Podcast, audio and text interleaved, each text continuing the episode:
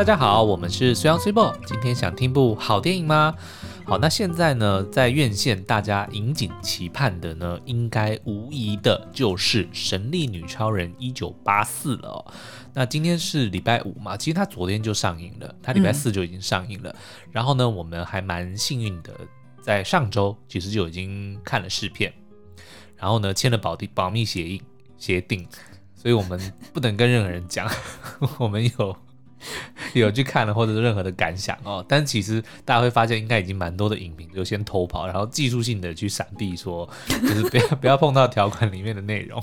对，因为他们就是以解析预告的方式来说第二集亮点是什么。对，其实是还蛮聪明的啦，但是我们 我们比较俗辣，所以我们就完全不提哦，我们就去做其他的其他内容的解析哦。但是呢，终于解禁了，所以呢，今天晚上就是礼拜五晚上呢，我们就会在 YouTube 上面会呃呃公布。我们的影评影片哦，那但是今天呢，我们还是想要来讨论一下《神力女超人》，不过不是呃以续集为主，而是呢想要跟大家讲一下《神力女超人》这个角色，它背后所带来的一些意义跟它的创作过程哦。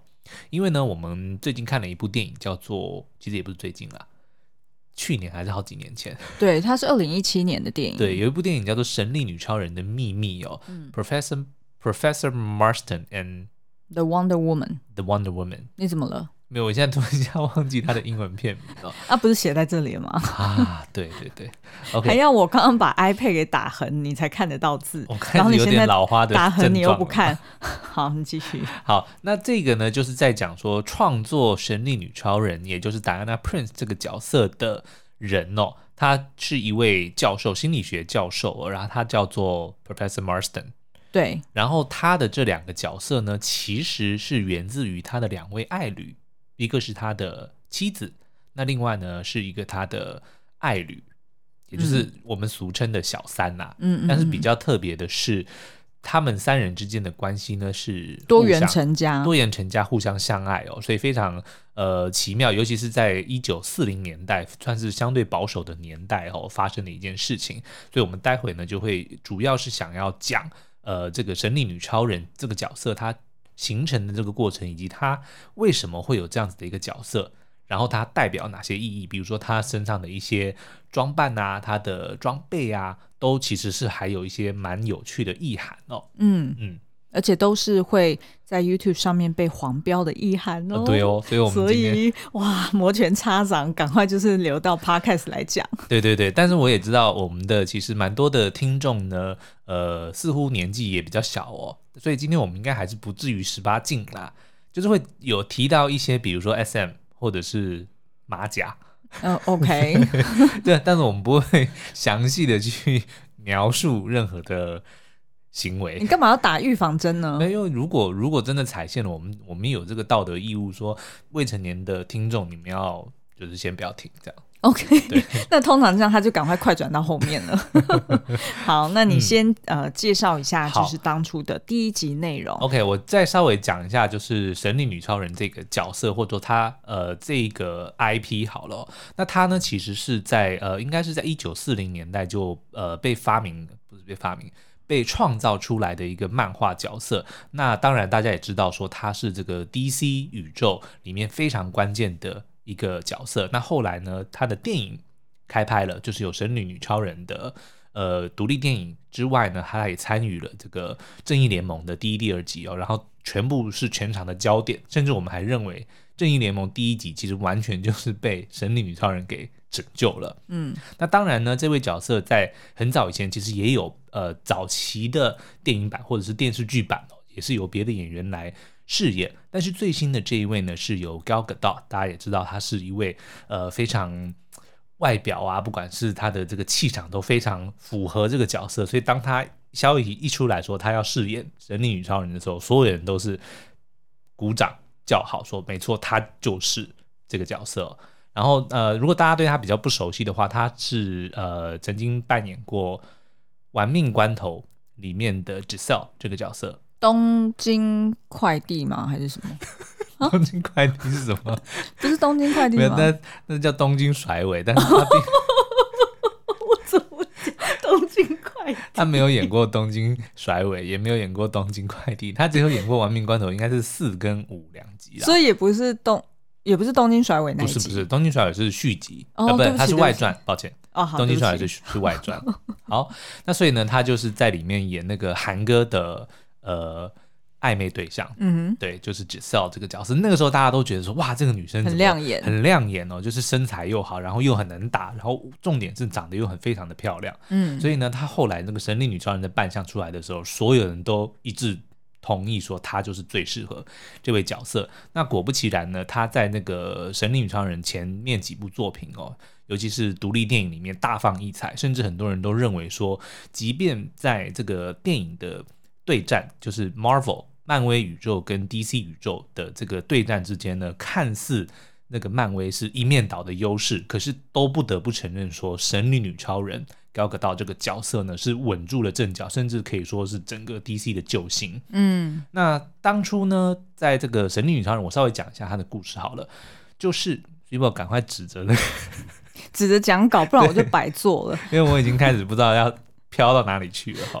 那《神力女超人》的第一集的故事呢，就叙述了在一个有如人间仙境的天堂岛上面呢，住着一群继承了神旨意志还有能力的女性。那他们的使命呢，是要守护天神宙斯所留下的神兵武器，用来准备对付曾经发起战争的战神 Ares。那女主角达安娜呢？她是天堂岛的公主哦，从小的心愿呢，就是要像母亲一样叱咤战场，维护世界的和平还有正义。但是有一天呢，一架德国的战机呢误闯进了天堂岛，就让戴安娜呢认识了追在后面的一个美国间谍，叫做 Steve Trevor，就是由这个 Chris Pine。所饰演的这位角色哦，然后呢，他相信 Steve 所形容的这个世界上有一个邪恶的德国将领呢，其实就是战神 Ares 的化身，所以戴安娜呢就决定要跟着 Steve 离开天堂岛，来到前线，要拯救这个人类哦。嗯，所以这个基本上就是第一集的故事。然后我觉得第一集实在是超级热血，没错，看着你那是雷神索尔，这怎么会唱的这个？伴你哼。我我被你洗脑了，这旋律就是这样，你知道吗？一下就忘记了。好，Anyway，好啊，Anyway，反正就是他专属的开场音乐，嗯、真的是超级热血。然后呢，他就穿着他的这个马甲，对不对？拿着他的那个绳索就往战场上冲，哇，真的是哇！而且我觉得他真的成为很多女性，至少我啦、嗯、心目中的一个女性的楷模。哎，对，就是不是只是她的外表，就是还有她那种，嗯，就是。力与美，对，但是又带有一点点纯真，innocence 就他，因为他是有住在一个与世隔绝的岛上嘛，对对对，所以他对这个世界完全不了解，然后充满好奇心。对，那他刚来到这个世界的时候，嗯、当然就是傻傻的。那你也知道，傻妹是最讨人喜欢。这样有贬义的意思吗？这一点是男性观众。对，我觉得男生总是会有那种想要照顾女孩子的那种。侠义心，我明白，但是 从女性观众的角度来看，就是很欣赏她那种力力道，就是那种很强壮。应该是这么讲好了，就是男生呢，虽然都喜欢呃，就是照，就当如果女生呃显露出那种呃无助的时候呢，就是男生可以逞英雄的时刻嘛，对不对？但是我觉得神力女超人这个角色呢，就是她本身非常的强大，然后呢，她也非常的。呃，怎么讲？气场也很强，可是呢，他就偏偏还是保有那一种所谓的 innocence，就让男生被他 intimidate 的同时呢，可是却还是觉得说，哦，他是一个非常呃想要亲近的。因为如果有些比如说气场很强的女生，你会不不由自主的你会怕她，会想要跟她保持距离。可是戴安娜却不会，对不对？他就他强归强，可他不会有那种侵略性的。感觉，所以你们男生就是什么都要吗？这个我觉得没有办法，这应该是那个 biology 生物的这个，我们就是要在至少这个族群里面要 dominant，对不对？我要能够 掌握我族在族群里面有地位啊。OK，对不对？你看那个咕噜家族里面不就是这样？OK，但是从女生角度，就是很希望自己能够获得呃 physical 上面的力量。对，然后是可以不要靠别人，因为同样的，在生物学上，在 biology 上面，女性或者说雌性的动物，它们的确通常来说都的确是比较弱，是跟雄性的动物比起来，嗯、它的体能是比较弱的，嗯、对不对？那自然而然，因为你比较弱的关系，你就有可能会被欺压、被欺负，对不对？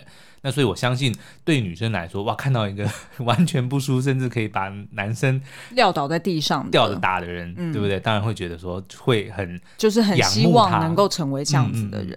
嗯，嗯，好、哦，那所以这个是第一集。那第二集的亮点呢？嗯、我们觉得实在是非常多，是，而且是不输第一集的。对，那我们接下来。简单介绍一下第二集的亮点，但是我们不会爆雷啦，嗯、所以大家请放心。就是你们基本上已经在预告里面看过的东西。嗯嗯，好，那所以第二集干嘛要讲？哦，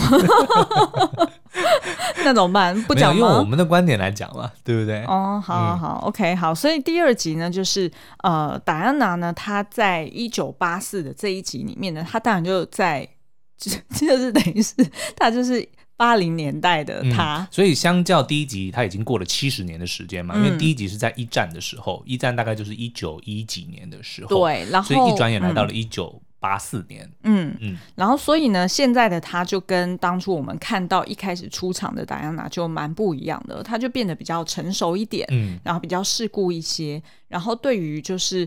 呃，这个世界在发生的事情，他会用一个比较怀疑、比较谨慎的眼光去看待身边发生的事情，嗯、就不像以前可能就是非常相信一头热，然后想要冲进去的样子。对，对他就是会去计划啊，嗯、然后去观察，所以是一个很成熟的女性。对，嗯，因为我觉得她身为不知道她的设定是不是永远不会死哦，但至少她的寿命是比一般的人长很多的。嗯，那所以我觉得她就会。她甚至是站在时间的角度来看待这个世界，嗯、或者看待人生。嗯、像我们其实没有办法从那个角度，我们只能够把眼前的事情解决，或者最多就想说啊，我明天、我后天、我明年、我后年我要做什么。甚至很少人能够去想到说五年、十年、二十年的事情。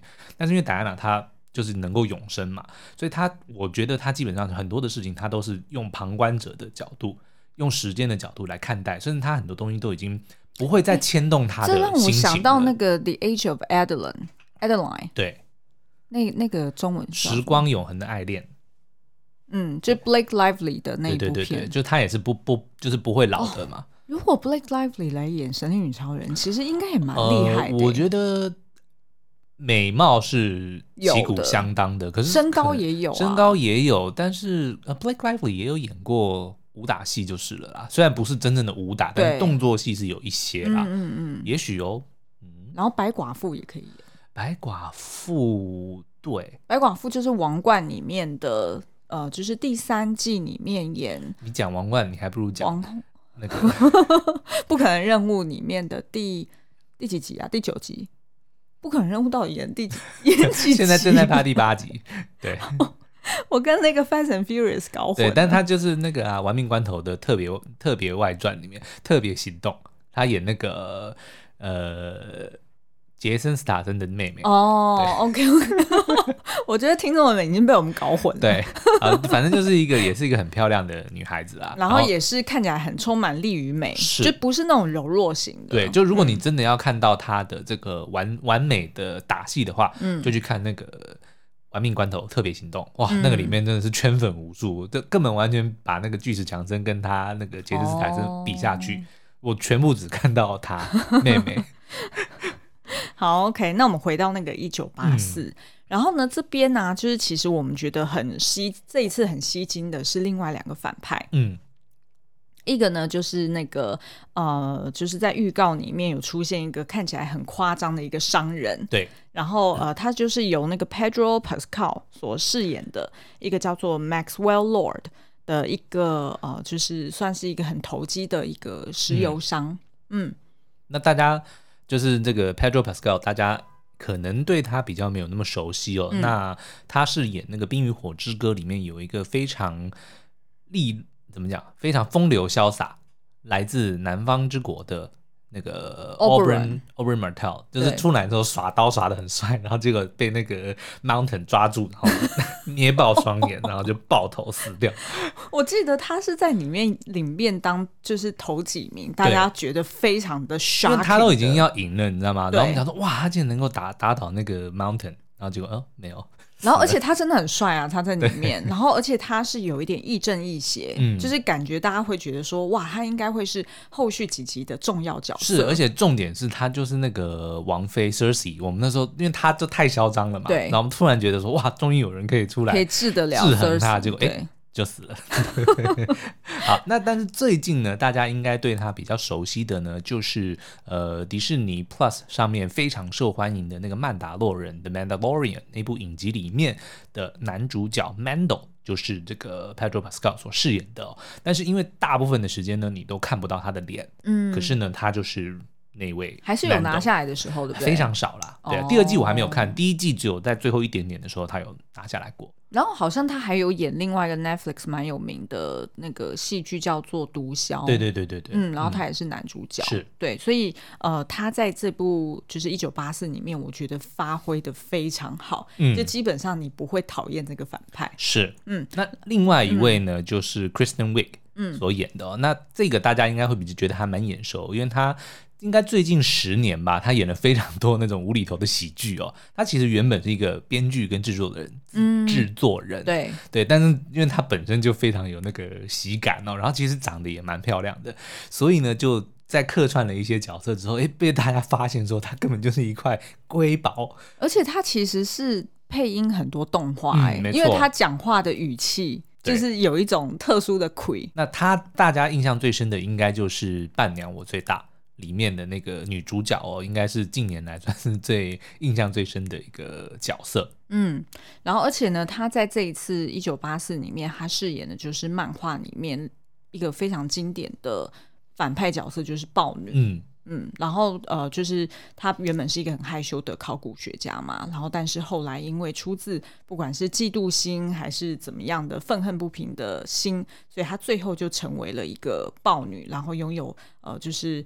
几乎可以跟神力女超人抗衡的一个超能力。嗯，你就想象他从一个绵羊，也就是猎物，然后转眼变成了豹，嗯、就是掠掠食者，对的这个突然的转变哦，所以让他变成了整部电影里面的一个反派。嗯，然后呢，我们觉得整体来说，就是他的武打场面其实是非常亮眼的，因为他，嗯、呃，我觉得他有很多桥段都是跟。嗯，就是套用了体操动作的、嗯、的那个手呃呈现方式，对，所以看起来就是更能够呈现女性身材的那种感觉，曲线啊，跟他们的柔软度这些的。因为跟很多的动作片比较不一样的是，大部分的，比如说你看到男性的，像比如说超人啊、蝙蝠侠，他们全部就是比谁肌肉大，然后比谁打出拳比较有力哦，然后大部分都是以爆破啊，然后以武器啊等等的。取胜哦，那可是这一次神力女超人跟豹女的这个交锋，就像刚刚 Cibo 提到的，其实就是两位女性，所以我们可以看到她们的不管是用敏捷啊、柔软度啊，就是那个力与美的结合，非常非常的赏心悦目，而且很不一样。嗯嗯嗯。然后我觉得另外一个就是呃，就是大家可以赶快今天去看一下电影，然后晚上回来看我们的影评。嗯，就是我们会花很多的篇幅。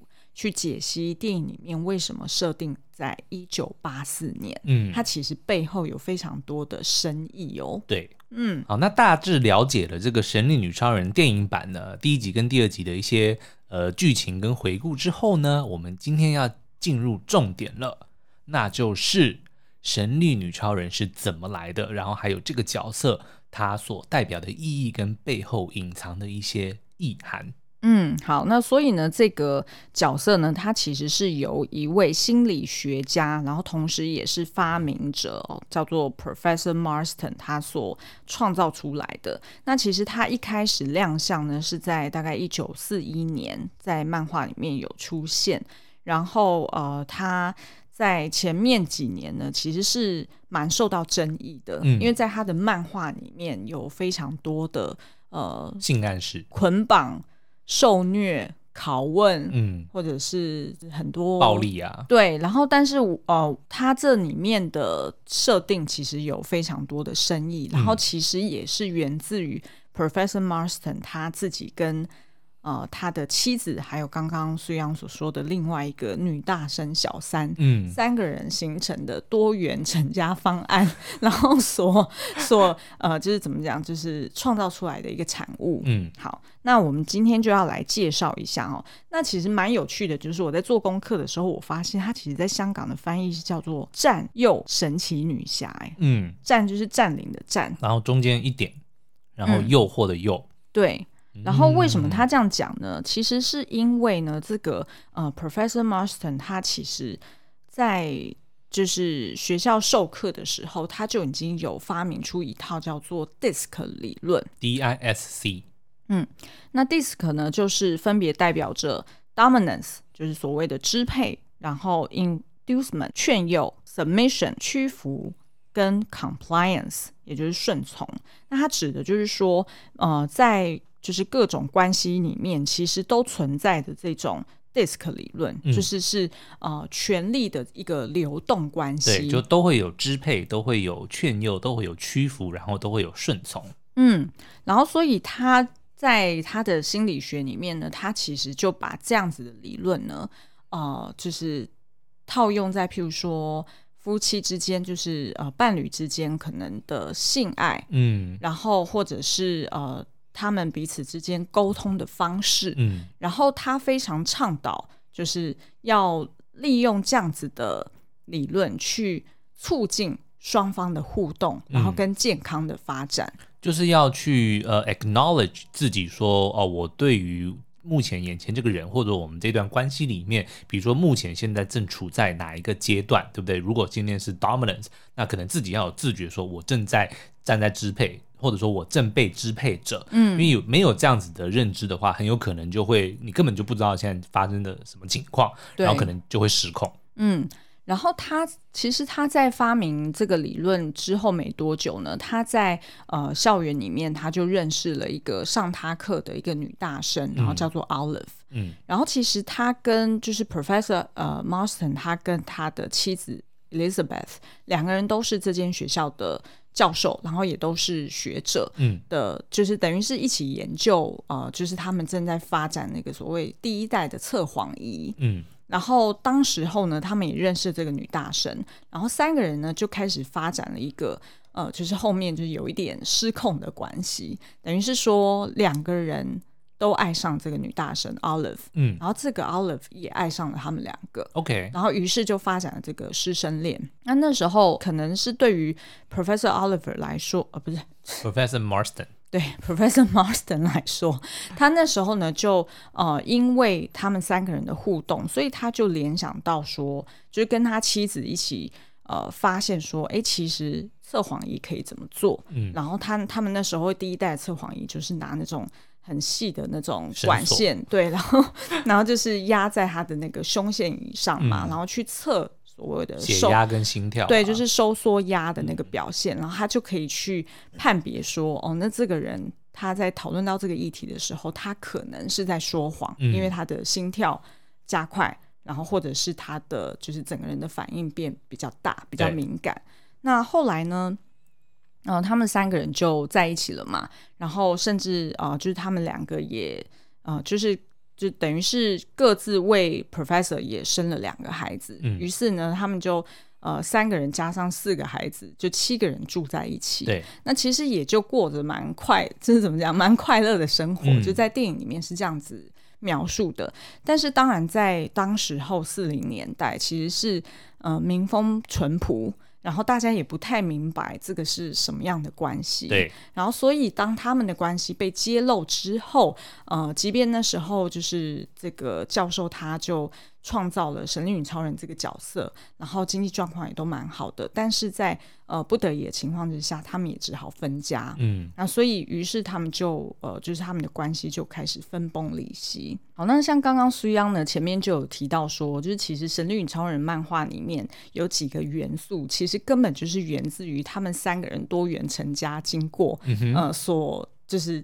发现的一些东西，甚至我觉得这个角色有很多他的性格上面的设定，也是源自于这个 Professor Marston 他的这两位伴侣。嗯，好，那我们来看一下，就是先举几个例子好了，譬如说神力女超人，就是手上会拿的那个真言套索，嗯、就等于是 of Truth，嗯，等于是说套在对方敌人身上，然后就可以逼。对方就是说出真话，我一直叫他真爱套索，不知道为什么。Oh, OK，好，那其实呢，这个呢，就让我们联想到，其实，在他的电影里面，就是那个测谎仪嘛。嗯，一来是测谎仪嘛，就是当初呃最早的设定的时候，他们就是为了要呃这个仪器套在一个人身上的时候，就能够判定他是否说谎。嗯、所以后来在这个漫画里面就演变成说，只要被这个绳索套上了，你就会说出实话。嗯，然后再加上呢，就是他们三个人其实。呃，成家之后，他们其实呃有间接发现了 BDSM 这件事情，嗯、也就是呃 BDSM 就是通常是用来描述一些呃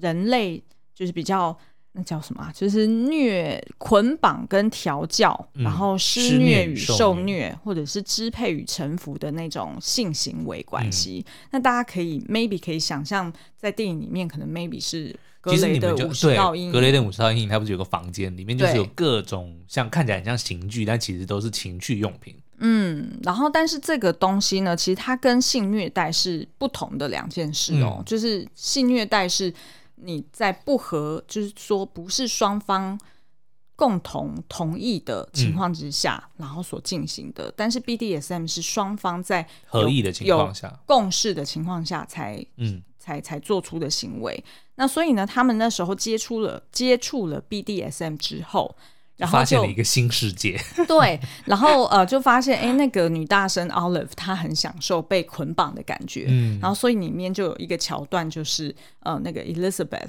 就是教授夫人就帮她用绳索把她的手给套起来，嗯、然后她就觉得哎很有快感，对，然后所以呢，这件这个东西呢也被反映在真爱套索上面，嗯。呃，真言套索不是真爱套索，你都影响我。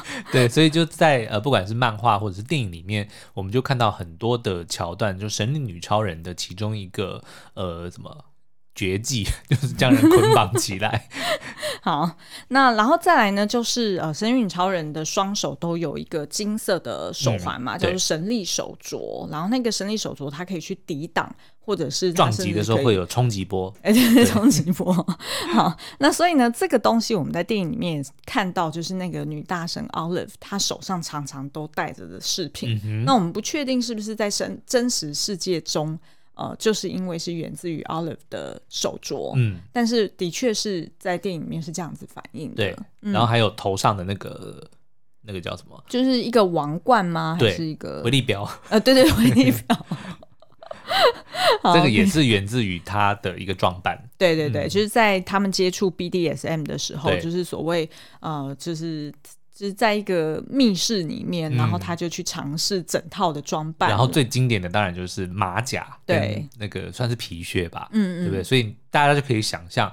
那个呢，就是神力女超人的原型哦。如果你去看这部电影《神力女超人的秘密》，你就会发现它有一幕其实就是在暗示说，当 Olive 她穿上了全身的这套行头的时候，就后来就是变成神力女超人的这个原型。对，然后再来就是呃，我们也看到，就是神力女超人不是有一个有一架隐形飞机嘛？嗯、然后那的确也出现在电影里面，就是呃，男主角。Professor 他其实是有收过，就是另外两位女主角合送给他的礼物，嗯、然后就是一个透明的飞机，然后他还拿这个飞机跟他儿子们玩。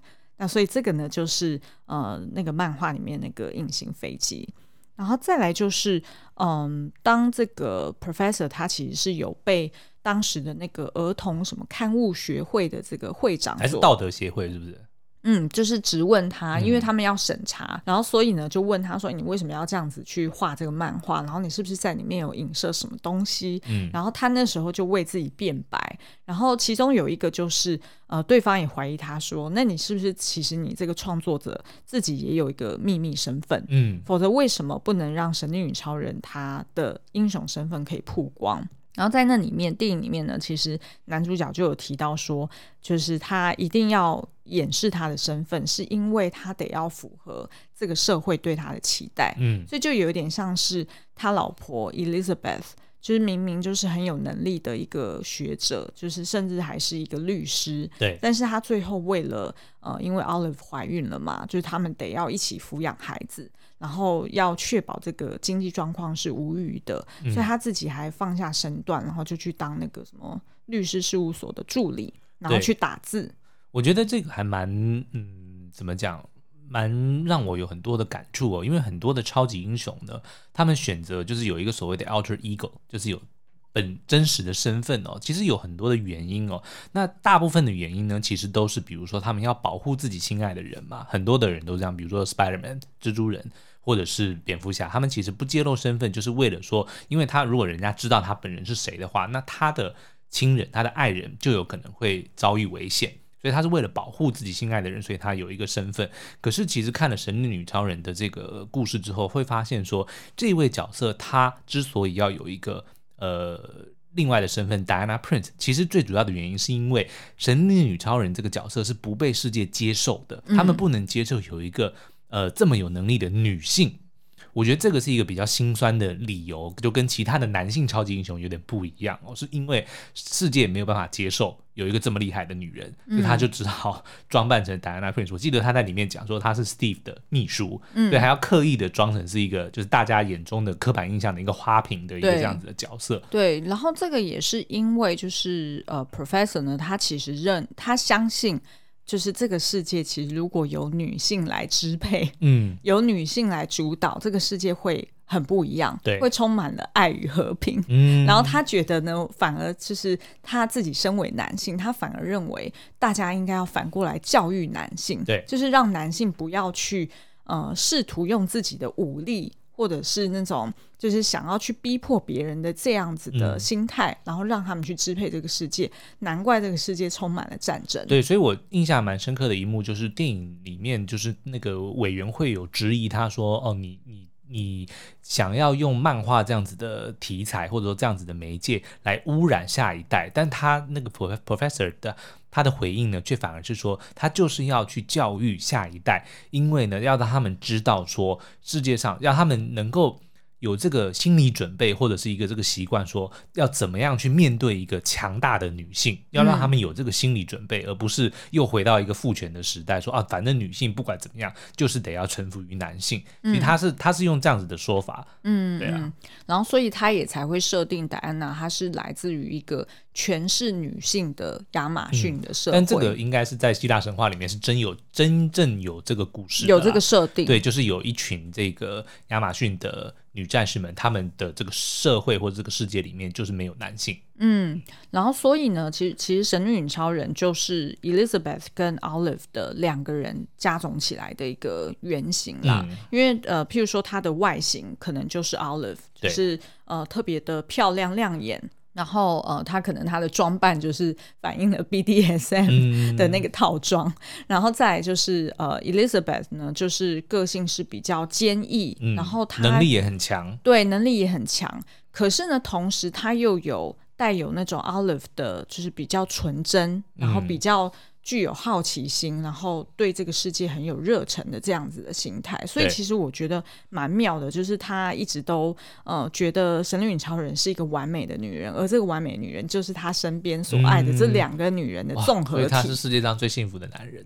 他是啊，我整部电影从头到尾我就在那边讲说，哇，太爽了吧，怎么那么好啊？对，就有小三没关系，我老婆也爱我的小三。对，然后于是三个人就都抱在一起，这样子，哇，嗯，好，那呃，所以呢，我就在电影里面就是也看到，就是我觉得他拍摄手法也很好，因为他就是用他的那个理论，DISC 理论去套用在他每一段剧情里面。嗯，他真的就是一开始就是呃，dominance 就是支配，就譬如说是。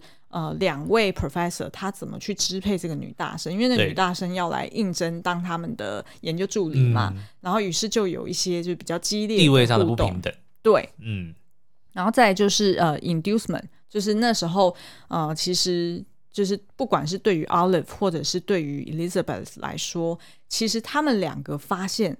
他们两个人其实是有互相好感的，嗯、然后但是呢，在那样子的情况之下，他们其实是不敢承认的。对，于是他们就会互相去，有点像是用劝诱的方式然后去引导彼此说出真心话。嗯嗯，然后再就是那个那个 sub submission 嘛，那 submission 其实就是他们三个人最后决定要在一起。然后我觉得印象最深刻的就是在电影的最后，其实就是 Elizabeth 她曾经就是拒绝过。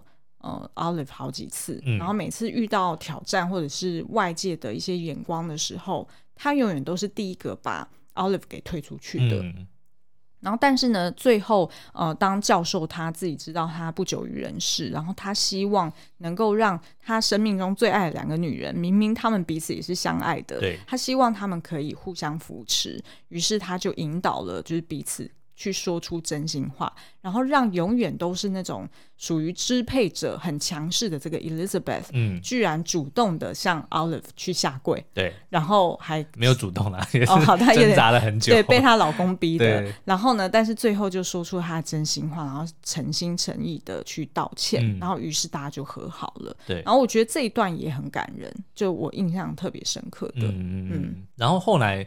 那个 professor 其实蛮早就过世了，好像五十几岁就过世了嘛。那但是呢，后来的他这两位伴侣有 Elizabeth 跟 Olive 却各自活到一百岁跟八十几岁，也就是当他们的丈夫过世之后，他们还一起生活了三十八年，嗯、然后抚养了就是四个四个孩子。对，嗯嗯嗯嗯。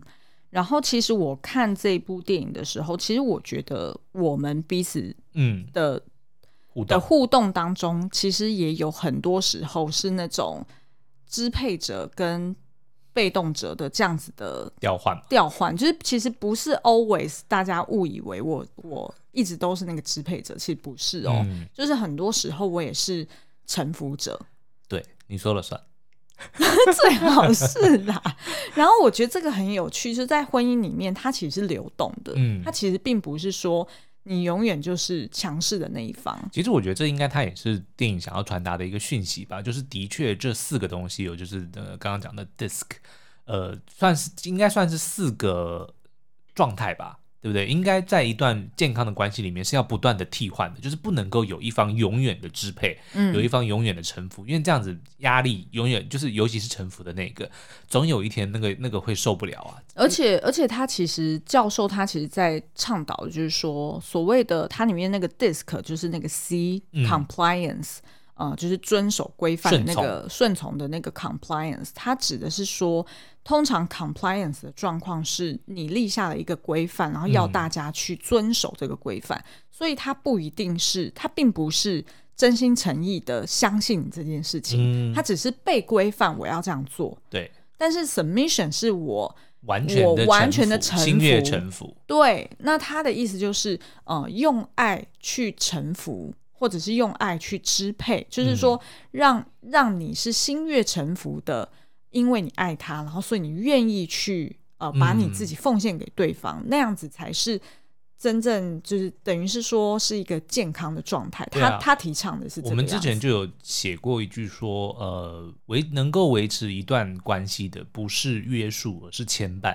那像约束，其实我觉得指的就是所谓的这个 compliance，对，对不对？那可是牵绊，就是我们讲的 submission，因为它是一种，嗯、因为我们我那句的英文就讲说，呃，what holds the relationship together is not the bind but the bond。嗯、因为 bind，像比如说婚约好了，结婚证书，它其实就是一个约束，法律规定我们就是一夫一妻制。所以规定我不能够出轨，你不能出轨，我们一定就是只能够一夫一妻。但是真正能做到的，确实其实是一个心理上面的，就是说，因为我爱我的老婆，我不能让她受苦，所以我不会去跟别的女人怎么样。嗯，除非我老婆同意。对，所以他们并没有破坏那个约定。没错啊，没错啊，对不对？因为在老婆同意的情况之下，他们其实就没有破坏嘛。嗯，对不对？所以我觉得这是一个还蛮。呃，在那个时候，其实就已经点出一个问题的症结，因为很多人就会觉得说啊，既然有了婚约，对不对？既然有了有了法律的规规定，可是那个法律它是死的啊，对不对？如果你心里你不能够呃完全的认同，你会觉得很痛苦啊！我干嘛要当初干嘛要结婚？我为什么要被这个结婚证书给绑住？对不对？嗯嗯嗯。所以我觉得，嗯，如果有机会，还是可以去看一下早期的，就不知道他当时。四零年代、五零年代的那些漫画是不是还留着？